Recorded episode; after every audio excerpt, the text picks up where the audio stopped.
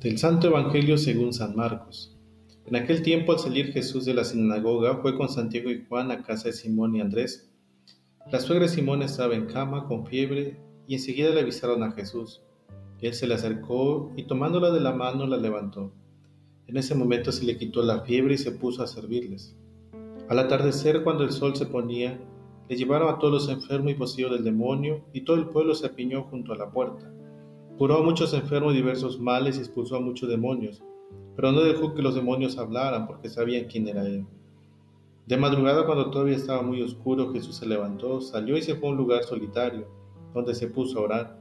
Simón y sus compañeros lo fueron a buscar y al encontrarlo le dijeron, Todos te andan buscando.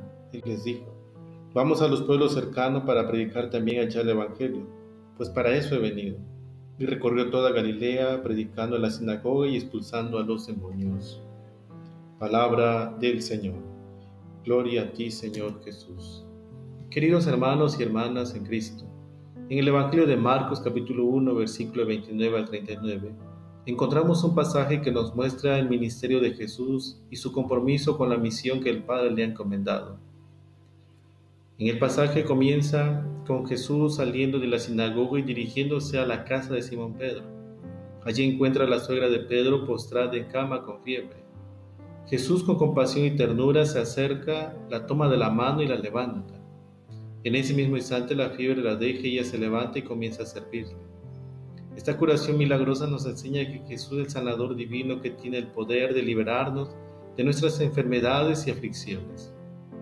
Después de la aflicción, la noticia se extiende rápidamente y la gente comienza a llevar a los enfermos y poseídos por demonios hasta Jesús. El Evangelio nos dice que la ciudad entera se agolpaba a la puerta de la casa donde Jesús se encontraba. Jesús con su infinito amor y misericordia no rechaza a ninguno de ellos. En cambio, sana a muchos y expulsa a los demonios. Ese gesto de Jesús nos muestra su compasión inagotable y su disposición a acoger a todos los que buscan su ayuda.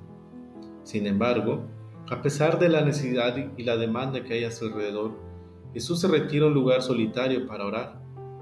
Eso nos enseña la importancia de buscar momentos de recogimiento y comunión con Dios en medio de nuestras ocupadas vidas.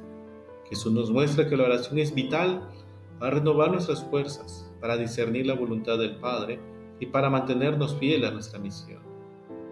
Mientras Jesús ora, sus discípulos lo encuentran y le dicen, todos te buscan.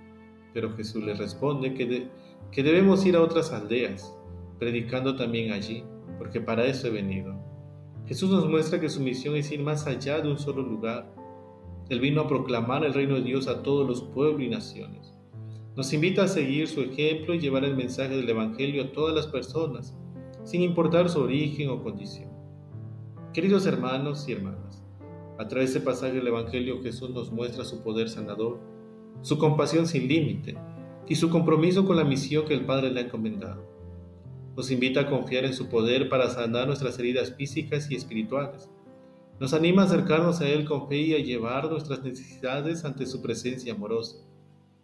También nos, desafía a ser discípulos misioneros, llevando el Evangelio a todos los rincones del mundo.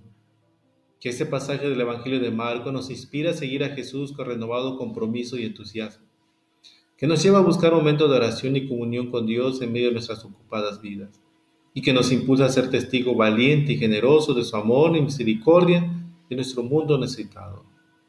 Y les doy mi bendición en nombre del Padre y del Hijo y del Espíritu Santo. Amén.